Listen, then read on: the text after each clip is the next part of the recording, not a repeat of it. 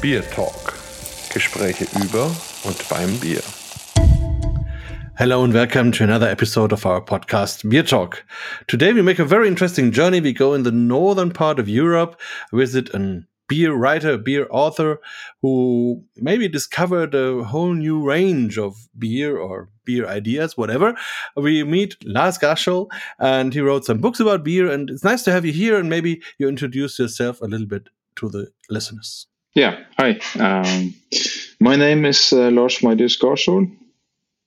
I uh, used to be just an ordinary beer enthusiast, but got very, very interested in traditional farmhouse ale uh, and have spent the last decade or so working on that. Yeah, and you had a huge impact on the whole beer scene, what is very interesting and what, what really brought very interesting findings. We will talk about that. And we last met in uh, Prague at the Brewers Forum. We had an interesting talk with other uh, beer judges or beer people about, in general, what is the idea of beer and beer styles and all of this. But uh, maybe we go a little bit back in history. So you started blogging about beer in 2005 and interestingly, you started with a journey through Franconia, uh, which is my country, and so you discovered our beer culture. So maybe first question: What are your impressions, and and have you ever been to Bamberg? Uh, I was in Bamberg on that trip, um, and this was really when I was uh, first getting started as a beer enthusiast. So I was not super knowledgeable, and I was I was still uh, you know, learning the art of really tasting a beer and all of this. So I found it very interesting. I liked the uh, the German lagers very much, um, but it, it seemed to me that the Franconian beer scene was not doing well. I, I saw a lot of closed breweries back then. Yeah, it was maybe the end of a time where we had some closures, uh, but at around this time, so 2005 to 2010, the tide was, was turning. So now we even had an increase in breweries in Franconia. Um, until COVID, of course, uh, now it's a little bit unsure at the moment um, how it will continue. But yes, the, there was a, a, time of, of uh, let's say, a little bit decay, just because um, I think many of these family-run breweries, um, there were the children did something else, so have no really interest in continue the brewing, and so um, some of them had to close. But now I would say brewing or becoming a brewer is is again a little bit more sexy. So so brewers like to become brewers, or children of brewers like to become brewers again, and we see that in many examples which we have here also around the area. So, but could we say that we here in Franconia a little bit started your interest in writing about beer? I never thought of it that way, but I guess that's true. Yeah. It was I had done a couple of trips before that to to explore beer in different places, like in Brussels and so on. Um, but this was a bit more of a serious trip since we were bicycling through the um, Franconian countryside and seeing things that you know everyone's seen the the beer bars in Brussels, but not everyone has seen the um, places way out in the sticks in Franconia. So I guess I felt that I was seeing something that a lot of people hadn't seen, and having gone to all this trouble to find these places, it seemed kind of silly not to leave any sort of record of what I'd found. Yeah, and maybe you also uh, discovered the idea of letting other people know about your interesting findings, and you did that later on. But maybe first, um, you now live in Oslo, and uh, what what about the beer scene in Norway? How is it at the moment, and what are the ideas, the development at the moment? I guess uh, the craft scene in Norway has developed very much like in most European countries. That we first had a wave of craft brewers, and we were relatively early with that. Um, and then they they have gradually gone more and more in the direction of fruited sours and the hazy IPAs and the pastry stouts. So in many ways, I feel the Norwegian beer scene is much bigger than it used to be, and also to a large extent less interesting. Um, there are uh, less known breweries that go in other directions, but when you go in a craft beer bar, it's it's typically the to be a little blunt about it, the beer that you know has flavors that are designed to appeal to people who don't like beer uh, fills a good proportion of the of the taps. Let's put it that way. okay. Yeah that that's uh, happening in many places in europe at the moment. Um, i also discovered there's a lot of cider in norway. Is it is that true? Uh, i guess you have to define a lot. So there is a fruit growing region uh, in western norway called hardanger. And they had a little uh, wave of cider production roughly 100 years ago 120 years ago um, and then it sort of went away. But they last 30 years, uh, the apple farmers there have come up with the idea of doing cider and managed to build it into a combination of a tourist and drinks industry. So there, uh, there is such a thing as Norwegian cider, but it's I mean, it's not big in volume and it's not very big in impact, you know, in bars and so on, but it, it definitely does exist and, and, it, and it definitely does appeal to the people who travel there. And what about the Norwegian idea of going out for a drink, being cider or beer or whatever? Is it like um, you live somewhere in the countryside and then you drive to a pub or to a bar, or is it more you bring the stuff home and drink it there? Or what is the normal habit in Norway if you say, let's go for a beer?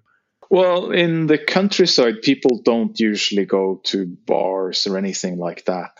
Um, the, some places in the countryside, like for 30, 40 years ago, had uh, pubs, but now people mostly drink at home. You know, they invite people or, or something like that.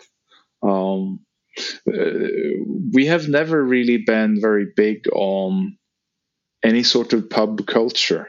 Uh, and part of that, of course, is because everybody was brewing their own beer. So, you know, why go out and buy something that you had for free in the cellar? yeah, so now we are right in the heart of, of my next questions because today you are very famous for your work on Nordic farmhouse brewing. So, um, where did you first come across that and how did it then develop to be your main topic? I think the first time I came across it was somebody, some friends of mine, uh, bought a bottle of the type of beer that's called Stjørdalsøl in, in central Norway and took it home to, to a tasting here in the Oslo area. And the thing with that beer was that it just didn't taste like a modern beer. It, it was radically different in so many different ways that it it couldn't really have you know it was radically different but it also couldn't it wasn't realistic that this was the invention of a single brewer.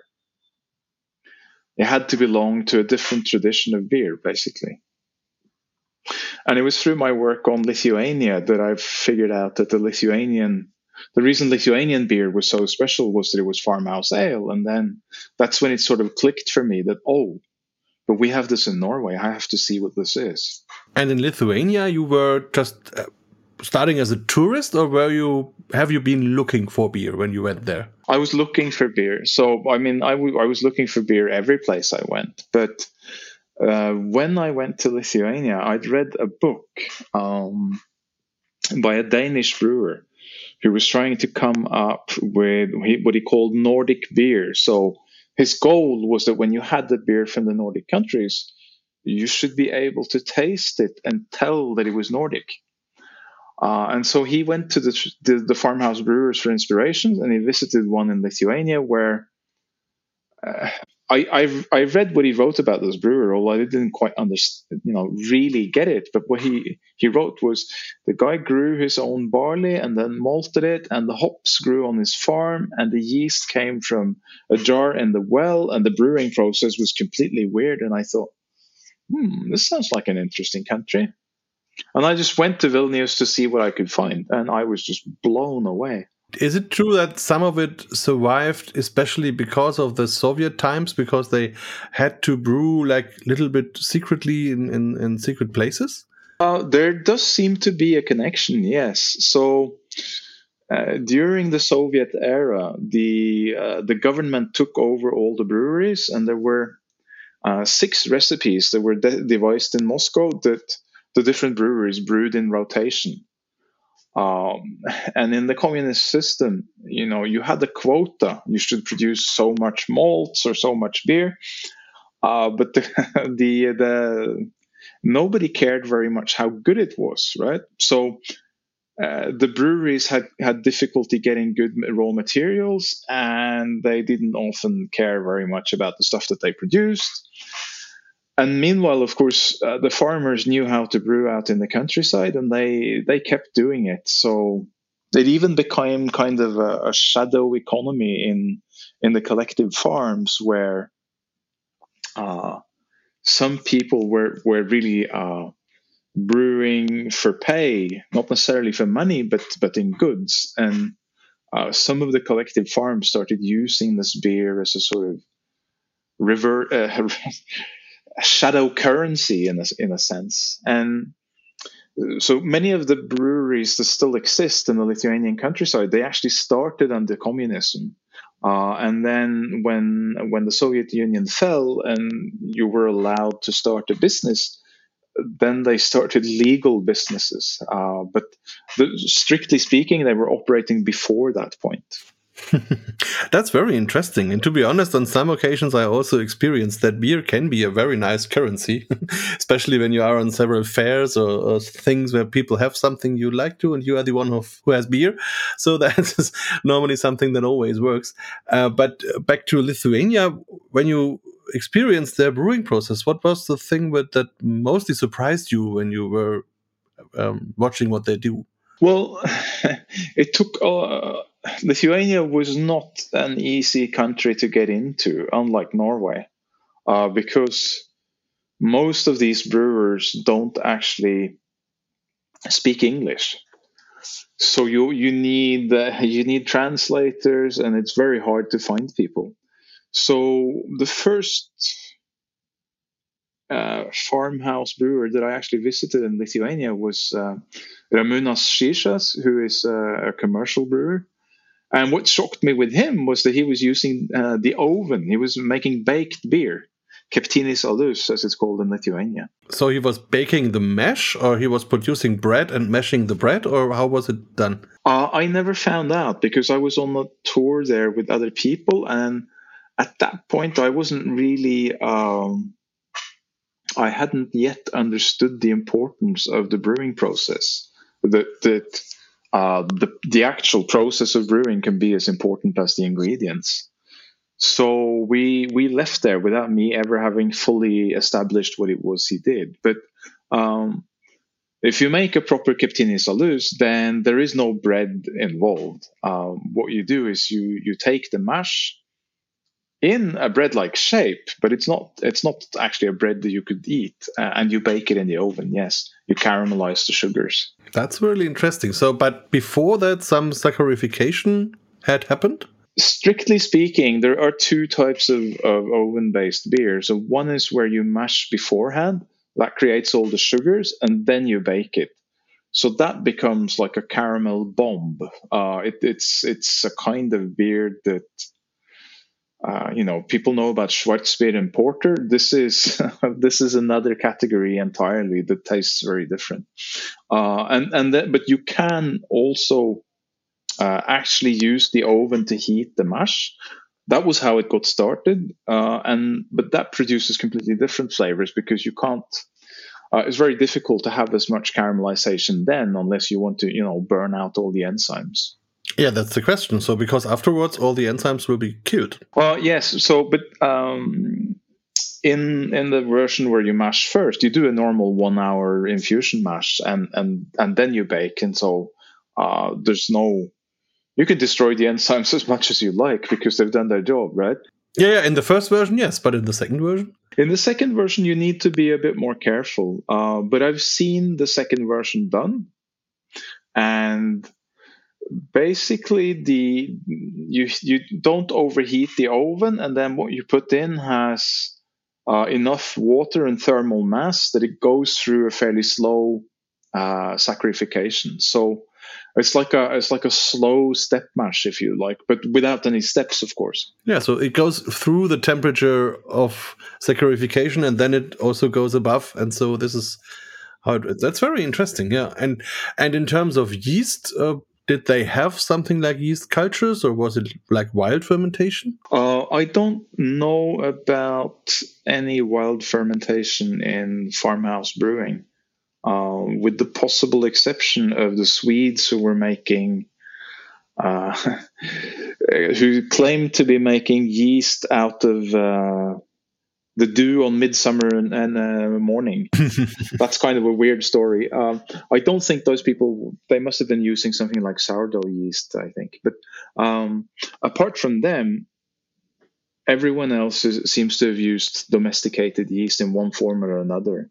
Uh, but but uh, originally, all the farmers had their own yeast that, that was domesticated and that was local to their area.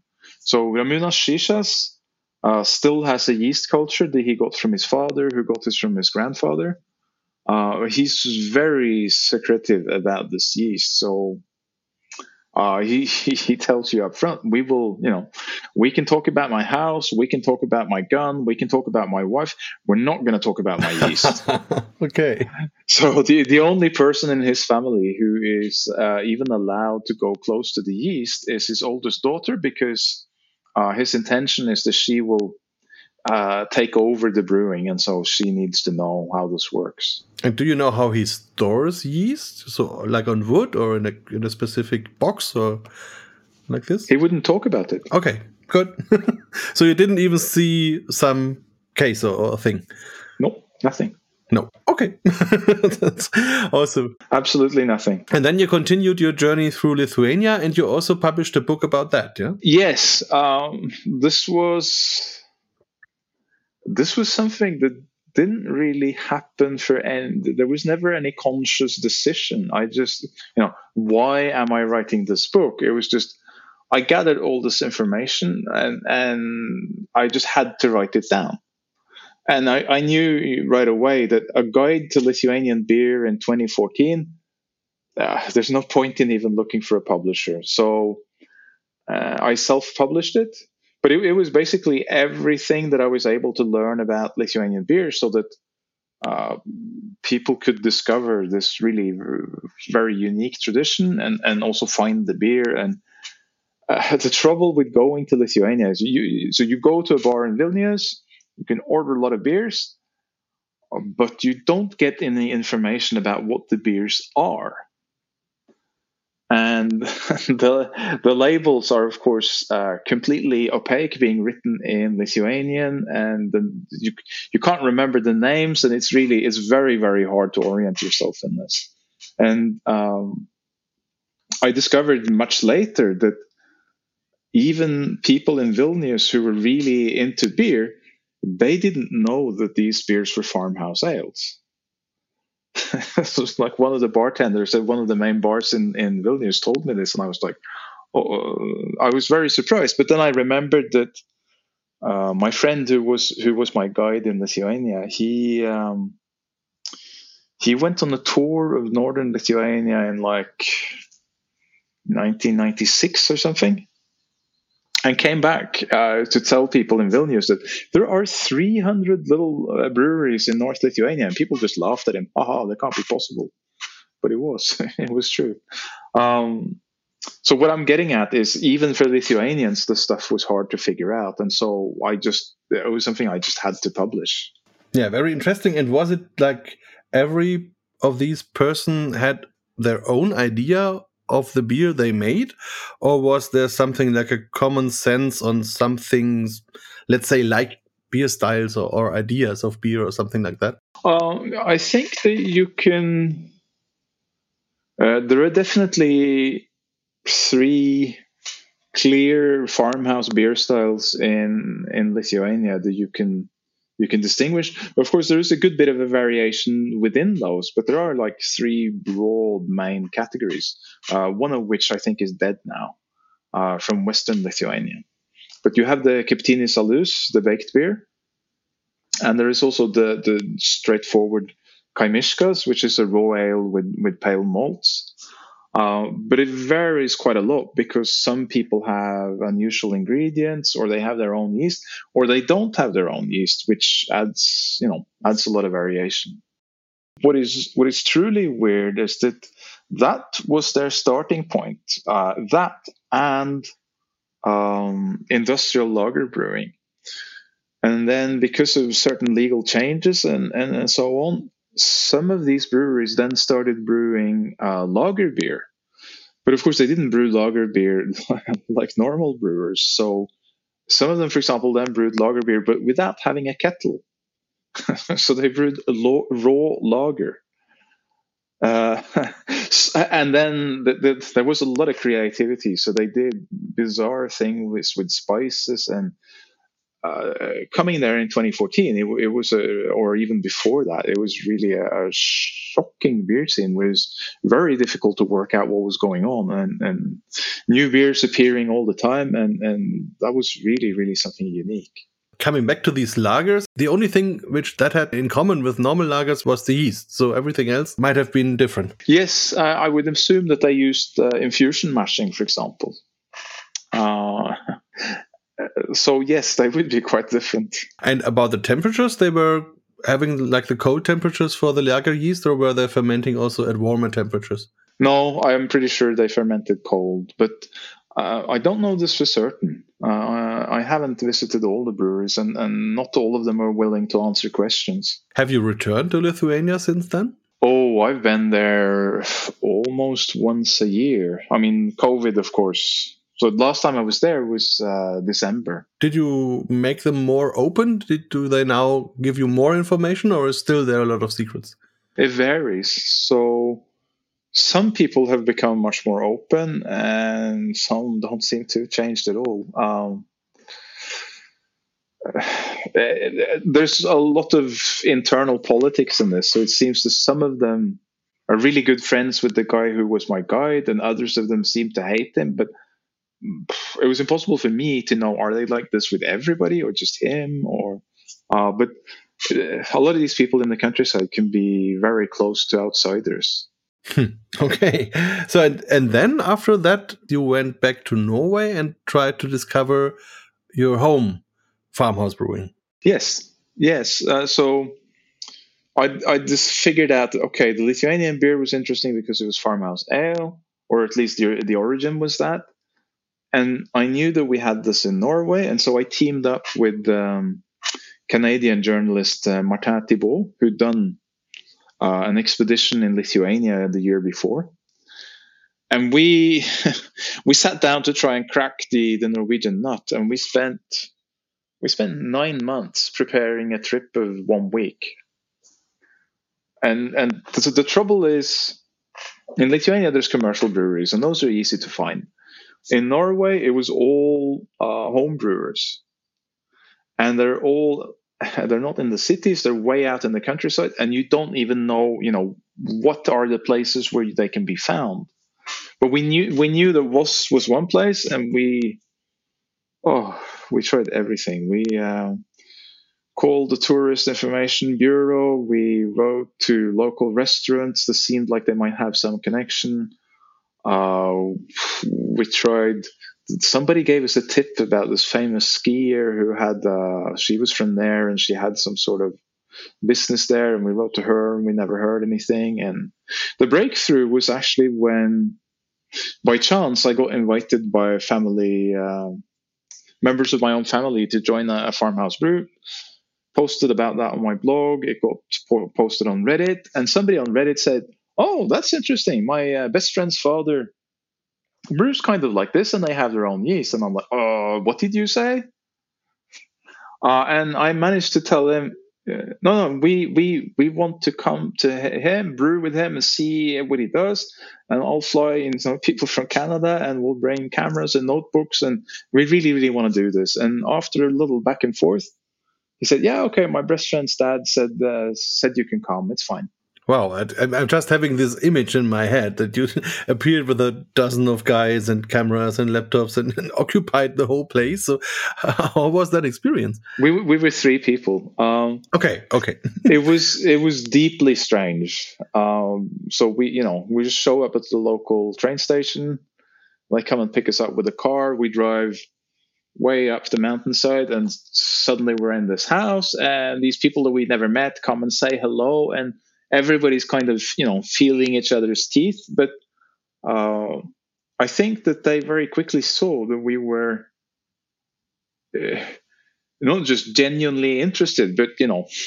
passionately wanting to know exactly what they did and also that we um, we really respected what they what they were doing we were trying to understand it on its own terms and so if we went from being utter strangers to being almost friends by the end of the 24 hours. It was it was really strange. And then uh, a week later, when the beer was finished fermenting and we'd completed our tour, we went back to Voss in order to try this beer.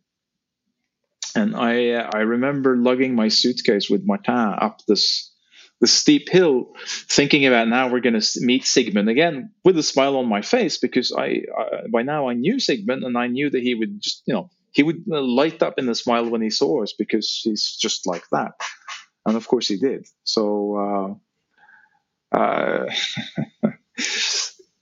and and all, basically almost all of the visits on that trip were like that. So people meet us with skepticism because uh, their farmhouse ale has met, perhaps not always been treated well by outsiders, uh, and they sort of see our attitude and then complete turnover by the time we leave. Is it in general legal to brew farmhouse ale in Norway? It's like making a cake. You can do it anytime you want and nobody cares. It's no business of the governments. Okay, so that was not their problem. That you maybe tell the story no, to the no, wrong no. people or something like that. No, no, no, no. But if you distill it, that's forbidden. And what was the taste? Can you remember when you had it first time? Ah, yeah, that's easy. Yeah, the Sigmunds was was um, strongly caramelly, somewhat bitter from the juniper, and then uh, with the spicy orange character from the yeast. And the juniper was added, or or did they lauter on juniper, or how did that come into the process? Almost all Norwegian beer is is the starting point is that you take a kettle, you stuff it full of juniper, fill it with water, and then you heat it up. So you're making a kind of tea from juniper branches, and that's your brewing water. You normally also lauter through the juniper branches, but uh, I think most of the flavor is from the infusion. That's very interesting. I've, I've been many times to Finland and had a lot of experience into Sahti.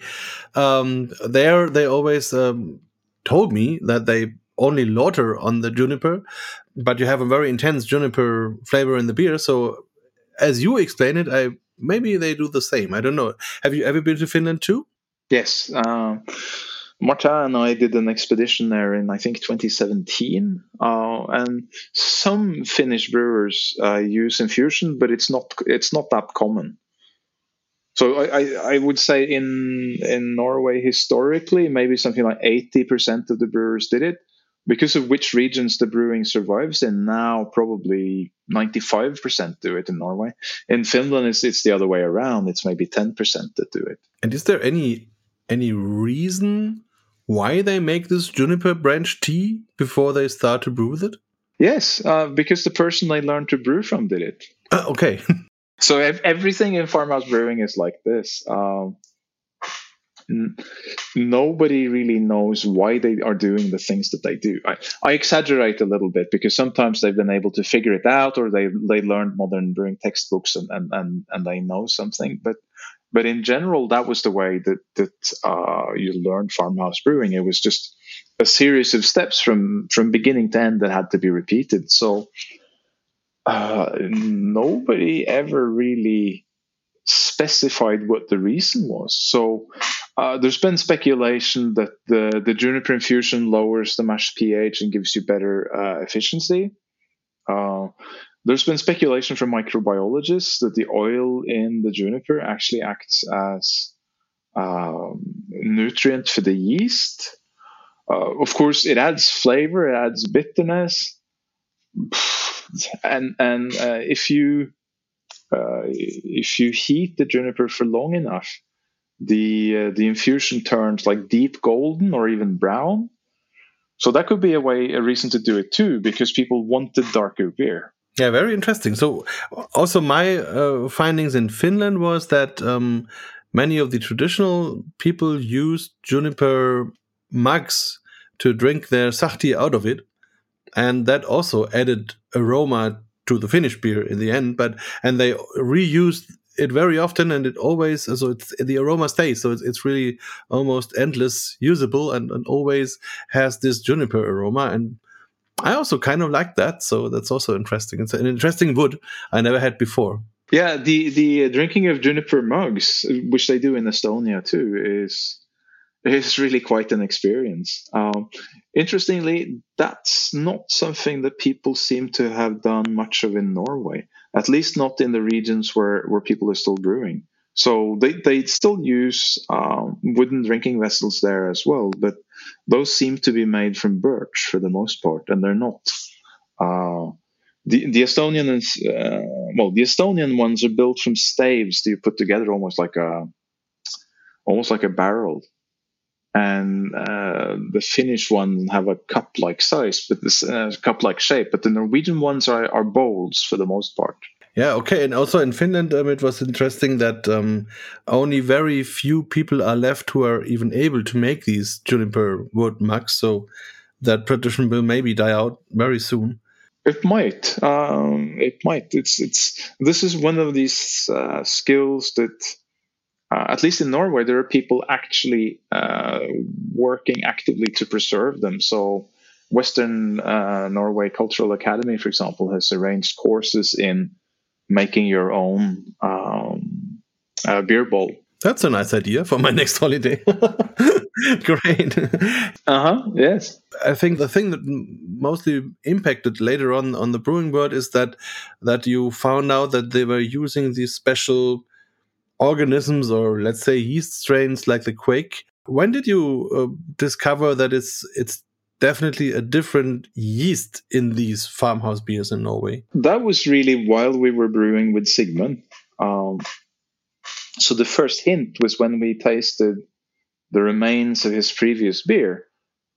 Because we knew the ingredients were juniper branches, uh, pilsner malts, and and Saaz hops plus his own yeast, and then it tastes of oranges, and that's uh, that shouldn't be possible, right? Yes, or no. yes.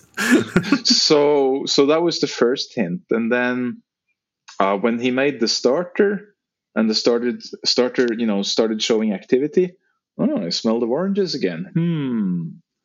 Uh, and then, of course, there was the, the the the moment when uh, he had the wort cooled and placed in the fermenter, and then he wraps the fermenter in an insulating mat.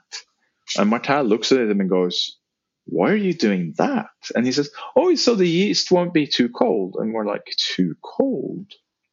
What temperature are you pitching at? says Martin. And, and uh, Sigmund says, Well, 39 degrees. And we go, Oh, what?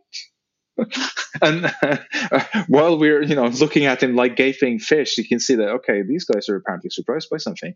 So he he adds, yeah, but my my brother uh, measured temperature during fermentation to forty two, like. two exploding heads, of course. That's when we knew that, okay, well, we found something interesting here. This is not normal yeast. So you discovered it's a different temperature, and also because it's warm, it's going way faster. Yes, it goes faster actually at normal temperatures too. Um, so it turns out that Kveik um, has a shorter lag time, which might partly be because it's keeping more sugar around after it's done fermenting. So it has energy and it's kind of ready to go when it's pitched. Um, and also, it has genetic modifications that really allow it to ferment faster, even at normal temperatures. So, modifications that came because of the long term use in the brewing process? One must assume so. Uh, and the modification is a really simple one. The, the, the main limitation on fermentation speed for, for all beer yeasts is how fast you can pu- uh, pull maltose into the cell. And this is this is done with a, a port in the cell wall, and there's a gene called MAL that that uh, makes this uh, these ports. And Kveik has more copies of that gene, which translates into basically more ports. Um, and the farmhouse brewers, um, historically and also now, uh, ferment very very quickly. So really really short time period before they harvest the yeast.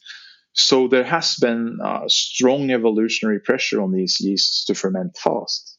So they were like domesticated, something like that. oh, they are domesticated. There's absolutely no question about it. And they keep it with these wooden rings, with the kveik rings, or how do they preserve the yeast? so the the yeast rings um, have existed in Germany, Denmark, Sweden, Norway, also in Hungary, uh, and and the the British Isles, I think. Um, they haven't been used only for yeast, but as far as I can tell, uh, they have always been quite rare. So there was never the normal way to keep yeast anywhere. It seems like. Um, and I don't know of anybody who uses them today. So that that famous photo of Sigmund holding the uh, the yeast string, that's something he did just to show us what it was like in the old days. So he himself keeps glasses, uh, glass jars in the in the fridge, and if he wants to preserve something for longer, he he uses a mushroom dryer to to dry the yeast, turning it into yeast chips. Uh, so actually drying the yeast and keeping it as chips is, is the most common in Norway today. Almost impossible to kill it. Oh, it's easily possible. I mean, just heat it to 50 degrees and it's dead. Uh, uh, of course, okay. but but um, so historically, the way that you preserved your yeast in Norway was nearly 100% uh, through drying. And, and I think the reason was that people didn't have so much grain that they could uh, have beer all the time, so they brewed once or twice a year, and then drying the yeast is is the best way. But of course, that mean meant that um, a yeast that couldn't be dried would never survive in Norway. And I said that the yeast, um, the kveik, keep sugar around uh, after it's done fermenting. This sugar is a, is a special type of sugar that helps it survive drying, also helps it survive high temperatures. So um, it really has adapted to being dried. And how long can it survive in the dry stage? Depends how you keep it. So if you just keep it as, as dry chips, a couple of years would be no problem. If you put it in the in the freezer, then uh, the most extreme example I know was a guy who took uh, yeast that he put in the freezer in 1996. He took it out and he vacuum packed it and sent it to me. and I unwrapped it and found this balloon that I got by mail. And I, I called him. It's like, what, what on earth have you sent me? And he didn't understand anything because the package was flat when he sent it. So, so uh, this uh, this 20 year old yeast basically found enough sugar and liquid after it uh, thawed to start fermenting in the mail. Wow! So it's really a very powerful yeast, yeah.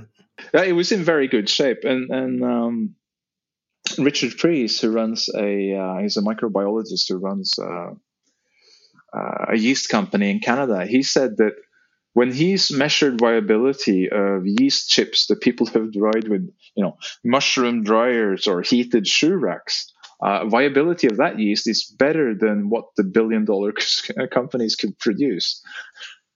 But of course, this yeast is has adapted to drying. And if we talk about yeast, do we talk about single strains or are they multiple organisms together? Yeah, so this is uh, this is they are multiple strains, and that's the same way that it was with all the commercial yeast cultures before the the yeast labs um, purified them. So when Carlsberg invented modern uh, yeast handling, they found multiple strains in their lager yeast, uh, which they then isolated, and so after that they were working with single strains. But uh, there are actually English uh, ale breweries that have never purified their yeast, and so they still have uh, multiple strains. And and so it is with these farmhouse yeasts that uh, you know until 2014 had never seen the inside of a lab. Yeah, I think if you mention the English, I think there's also the reason why they can brew ales and lagers with their normal yeast cultures, just uh, um, changing the temperature of fermentation. So that means which strain will be the the dominant. I don't know, to be honest. The the the uh, breweries that I know of, they still have multiple strains. As far as I know, they only brew ale. I didn't ask that question, but I, I quite often saw that they were offering lagers. And if I asked, okay, what are you using to make lagers? They say, okay, we use our normal yeast. We just ferment a little colder. Oh, okay. So okay. and that, that, that would mean in my, my eyes that uh, th- these yeasts are still uh, like a mix of, of maybe bottom and top fermented yeast. And then, um, depending on the temperature, some, some wins and some loses. Maybe. I'm, I'm not sure. This is, this is one area where, where, um, people get really confused because what I found with the farmhouse yeast is that some brewers ferment, uh, harvest from the top and some harvest from the bottom. And you can see that these yeasts behave differently. The ones that are harvested from the top, they really want to float on top of the beer. Whereas the ones that are harvested from the bottom, they once fermentation is done, they really want to drop to the bottom. But uh, they are all ale yeast, every single one. Really interesting. And when did you start collecting the yeast at at the first uh, um, moment when you have been at, at, these Norwegian breweries, or did that start later? No, uh, before I went on this week long trip in 2014, um, I bought a bunch of little plastic bottles. Um, so I, I, intended to take yeast samples if I could while we were traveling, and I'd already uh, contacted the National Collection of Yeast Cultures in the UK, and I knew that uh, they would receive samples if I if I could send them. So it started on that trip, basically. Wow, a lot of, of research and also a little bit like espionage, whatever.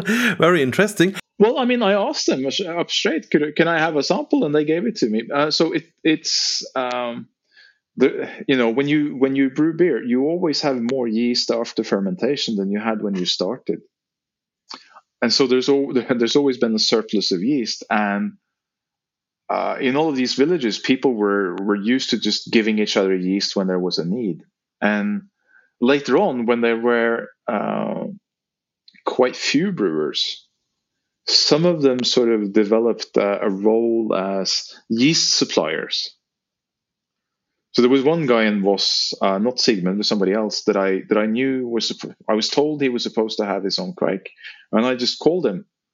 Yeah, hello, he says, and I, I asked him. So I I hear that you have your own kveik, and he says, Oh yeah, are you brewing?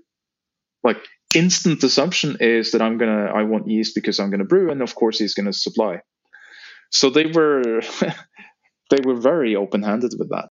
Interesting. And the word kveik is it just a, a normal norwegian word or, word or is it a special word for that way of brewing or for the yeast in standard norwegian the word for yad or for yeast sorry is yad um, but there have been many different dialect words uh, across norway for yeast and in Voss, the dialect word for, for yeast was kveik. So when originally when they said kveik, it just meant yeast.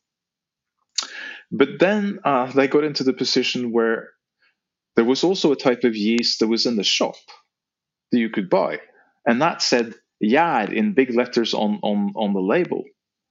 So eventually, they started distinguishing between kveik, uh, that's our that's our yeast, and Yad, that's what you buy. So so kveik became the name of that type of yeast in Voss. And I didn't. I picked that up, and then, but I thought that applied everywhere. So I was asking brewers all over Western Norway, like, "Do you have kveik?" And, and treating it like that was an established word, and they never complained. But later on, I found that uh, they didn't do that further north. Uh, but well, I just started using it like it meant this type of yeast, and that's what it seems to mean now. Yeah, now it's an international word. so yeah, it is. and it um, is, yeah. and as far as I understood your books, then uh, you discovered that there is a mountain area between two parts of Norway, and there is one like yeast strain on one side and another one on the other side, and they all have their sisters and, and brothers and whatever, but these two are quite separate. Is that right? Uh, uh, almost. We don't know if it's two or three. Um, so in Western Norway, you know, they have kveik. Col- I've collected something like 40, 45 different cultures, and each of those contains, you know, lots and lots of strains. So kveik is, is literally hundreds of individual strains of yeast. Um, so the biggest cultural divide in Norway runs basically north-south through the middle of the southern half of the country, and It's because of the the huge mountain chain that runs through there. So you you can't get from eastern Norway to western Norway without driving for at least an hour through areas where there's there's no trees at all. You're really up in the high mountain, uh, and and that's the reason why the yeast that survived in eastern Norway uh, is genetically different from what's in the west. So they are closely related. They are each other's closest cousins, if I can put it that way, uh, but they're not the same.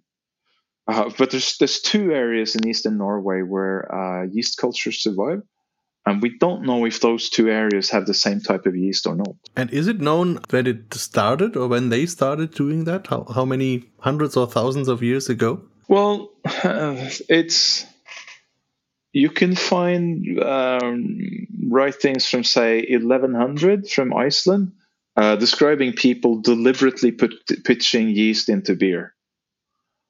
Um, and we don't really know of any period of time when brewers in Europe were not deliberately pitching yeast. You can't document a, a year and say in this year we know that they uh, were spontaneously fermenting or something like that. Um, there are uh, texts from yeah roughly the year zero from Egypt that describe people deliberately pitching yeast.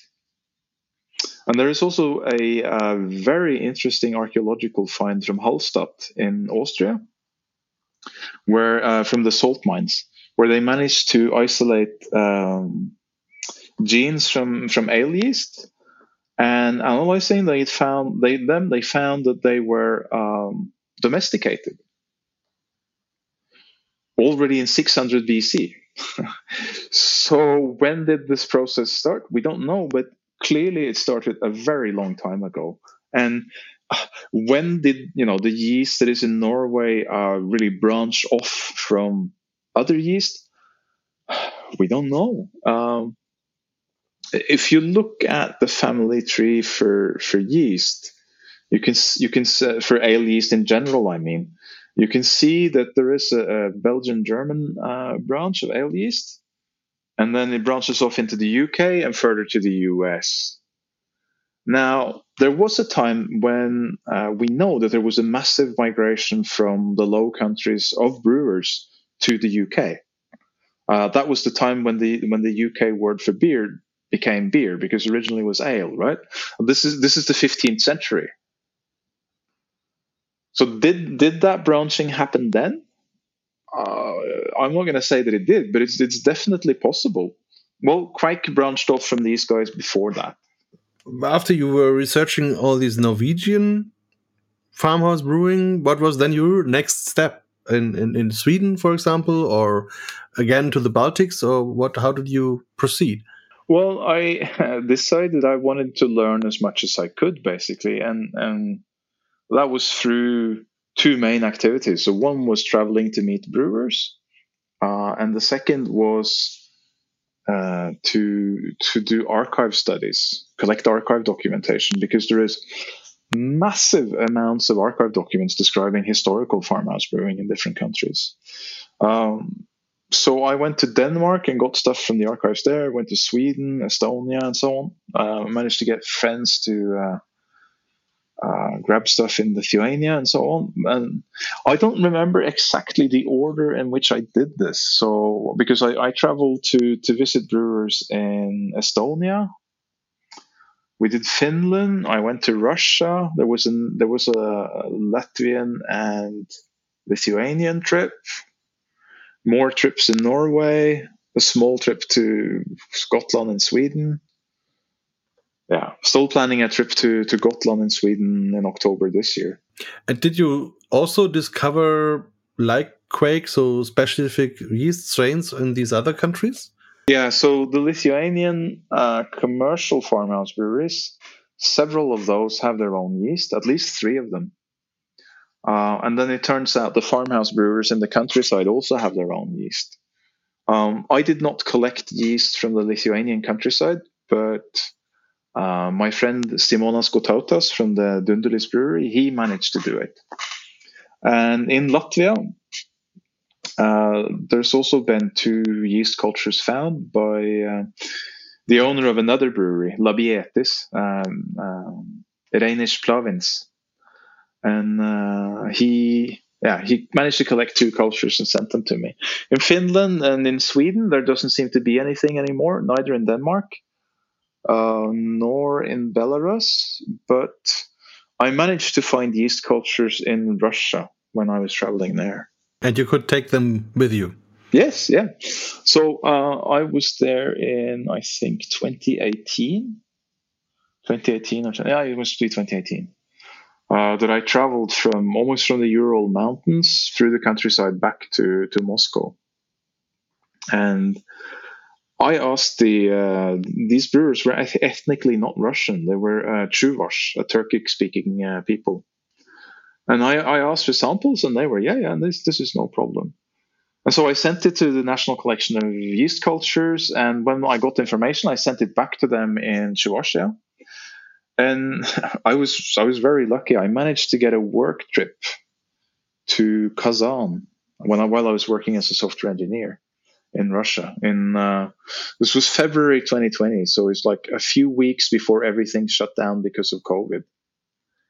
Uh, and I managed to persuade some Russian colleagues to drive me to Chuvashia, and I contacted the people I'd met there before, and they managed to find a new brewer for me.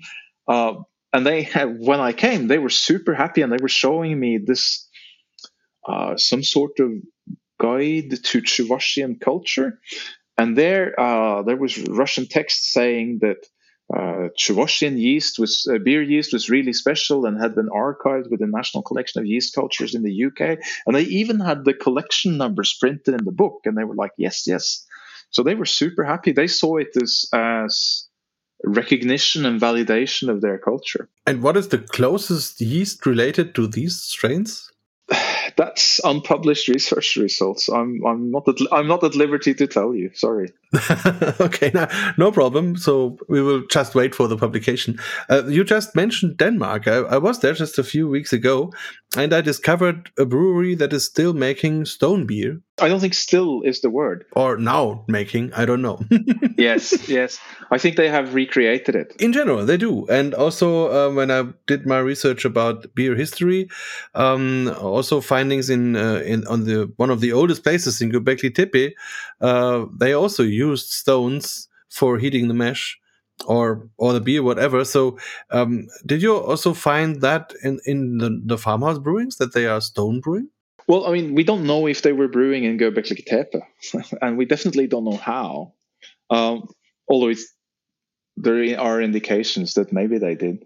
Um, stone brewing uh, in in farmhouse brewing is still alive, and and I really mean alive in the sense that it's been passed on as a continuous tradition from the past. So it's it's alive in uh, Vologda Oblast in Russia, also alive in Lithuania and Latvia and parts of Finland. It, it, it was alive. It's recorded in archive documents from uh, Norway, Sweden, and Denmark as well.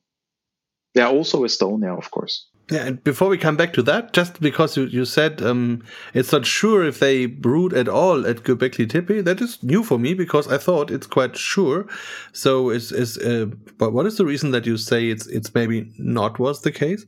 That was an excellently phrased question. So the reason I say it is uh, the evidence that they have for brewing is findings of beer stone in some containers. Um, so beer stone is something that gets formed when, in a container when you, when you brew in it, uh, but it can get formed in other ways. So it's generally not considered a hundred percent certain proof.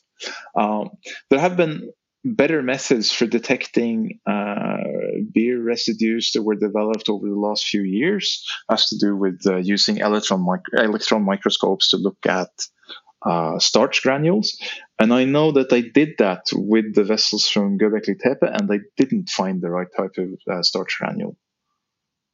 This wasn't this wasn't published, but there are some PDFs that are on the web that if you really scan through a lot of pages, you can find those results.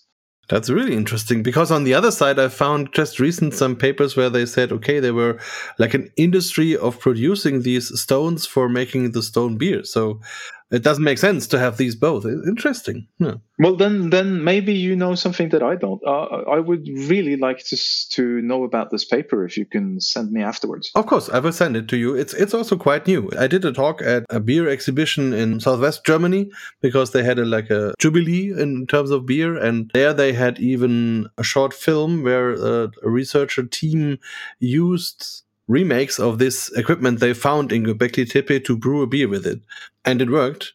Um, I will send that to you. It's interesting. So yeah, great. Well, it's a, a fascinating uh, story uh, in general. Also, we do a lot with um, Matthew Adams. I don't know if you know him. He's the director of the archaeology in um, Abydos in Egypt, and uh, he he digs out maybe the oldest, more or less, industrial brewery in the world, um, which, which was in the old Egypt times, and that's also very interesting what he he tells about how they did it and and, and their the, the excavation in general. So beer is a very interesting topic in terms of history, of course. Yeah. Um, so, but let's go. Uh, just, just also because that is interesting. Now, in the last years, this all the Kveik story is, is a huge thing, and many of the home brewers are using it.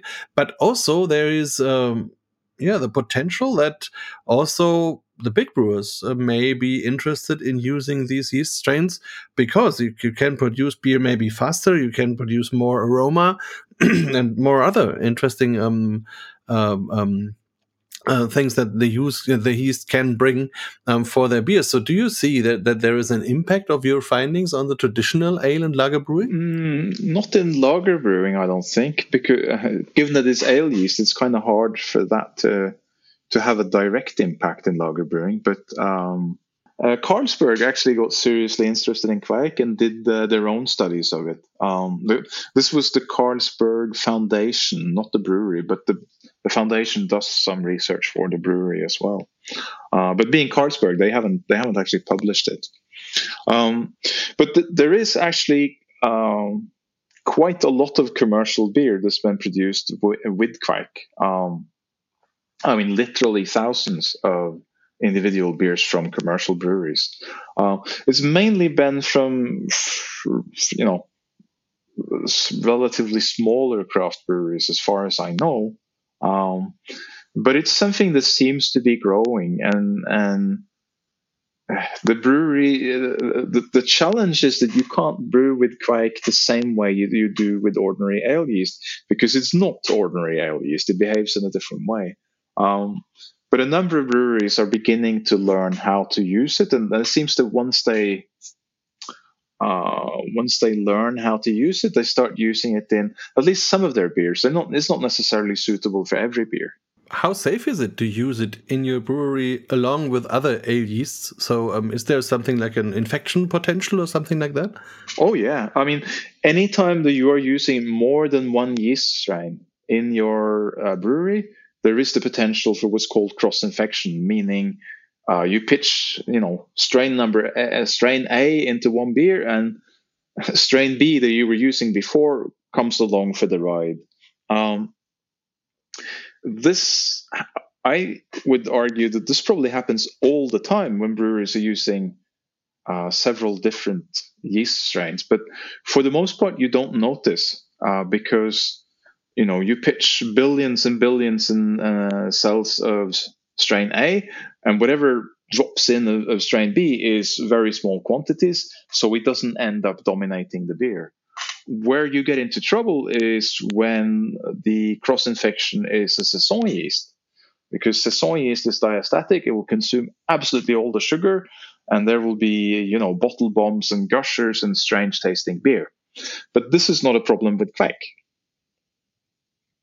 because it doesn't uh, produce any really weird flavors. It might your beer might be a little more fruity, but it's not going to be completely dry. You're not going to have bottle bombs. So yes, there is uh, cross infection, not just potential. I mean, it, it happens, but uh, it doesn't turn into any real problems for the most part.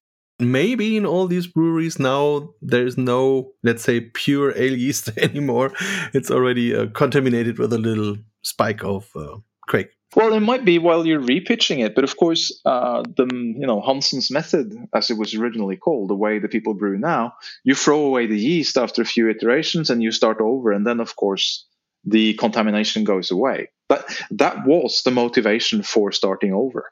Yeah, very fascinating um, stories. That's really very interesting, and um, something about yourself. You quit your regular jobs a few months ago and decided to be a full time author now. So, how hard was this decision? It was somewhat hard. I mean, uh, it wasn't something I could just do without consent from my wife, for example. Um, and it was also, you know, you I identified with the job that I had. Uh, so it's really a change in who who am I and what am I doing in this world. Um, so it was a it was a decision that took a good long time to to mature. And the thing that sort of pushed me over the edge in the end was I made I made I sat down and I made a list of the books that I thought that I should write based on the material that I have. And when I came to the ninth title, I just, oh, this, this is, oh, this is ridiculous. This is not going to work. I need to do something. Yeah, and this is good news for the beer scene because now you have the time to do it. I, I hope so. I hope so. Yeah, my biggest problem at the moment is finding publishers. We are all looking forward to to have more of, of your findings. So, um, good luck on that, and I'm really cross my fingers for you that that will work. Um, two last questions, maybe. Um, what were your experiences in Prague? So, did you try beers there, and did you like the beers there, or were you lucky going home again? Um, I definitely tried a good number of Czech beers.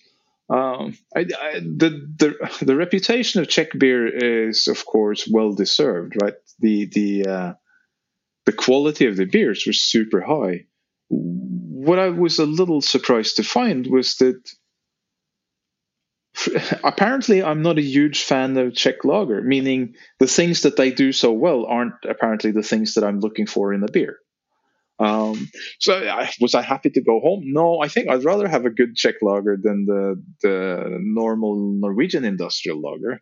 Um, but you know, I, I'm happier in Franconia or in an English pub. That is very nice to hear. and I also tell the, the, many English people that there is a quite similarity between a Franconian brew pub and an English pub because you have these large tables, people are sitting there crossover together. They have easy, easy drinking beers, um, very balanced, um, and a very nice culture. So in both countries, and I really like that. The beer is really there, just part of the normal life, and it brings people together, which is uh, really a very nice thing. Um, maybe what what are your upcoming projects? So can you unveil maybe the next book title or whatever? So, or just you don't have to tell any secrets, but what what can we expect from your work in the future? Uh, the, since I'm not in control of the publication schedule, I mean, I'm having difficulty finding publishers. It's really hard to say what the next book will be. So, the last one that I did uh, was a book in Norwegian on the Norwegian uh, traditional beers, and it's really an academic book that goes into detail where you you actually you you get the detailed information on how many people were making juniper infusion, where were they making it, uh, how many used juniper in the filter, where did they do it, uh, what were the brewing processes, what were the different types of yeast, how were they treating it, all you know. There is a, there is a map with dots for where people say they were using yeast rings or yeast logs or cloths or whatever, what have you.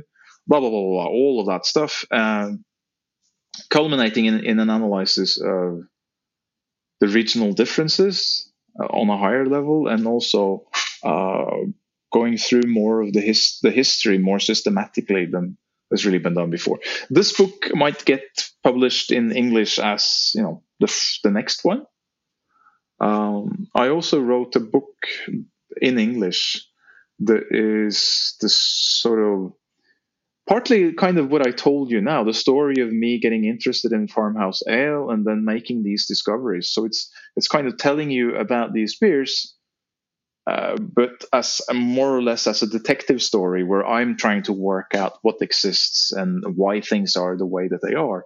uh, and but it goes much more into uh, the historical background and what people have, have seen before, and so. But I'm using that as a source of stories, basically. So Viking legends and folk tales and stuff like that to really bring the story to life.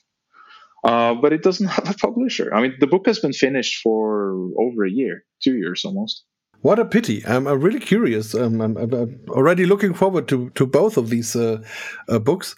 As I said, I crossed my fingers, and um, and um, if some of our listeners know publishers or even our publishers. Uh, so that's the way to go. Contact Lars and um, help him and bring these bring these books out because we really want them. that's great. So um, thanks a lot. Thanks a lot for your time, and I, I hope you enjoyed the talk. And I'm I'm really looking forward to meeting you again and talking about your great findings and also have discussions about beer and beer styles and all these nice things in the beer culture. yeah, that uh, that uh, discussion in Prague was great. So thank you for having me on and for all the kind words. BierTalk, der Podcast rund ums Bier. Alle Folgen unter www.biertalk.de.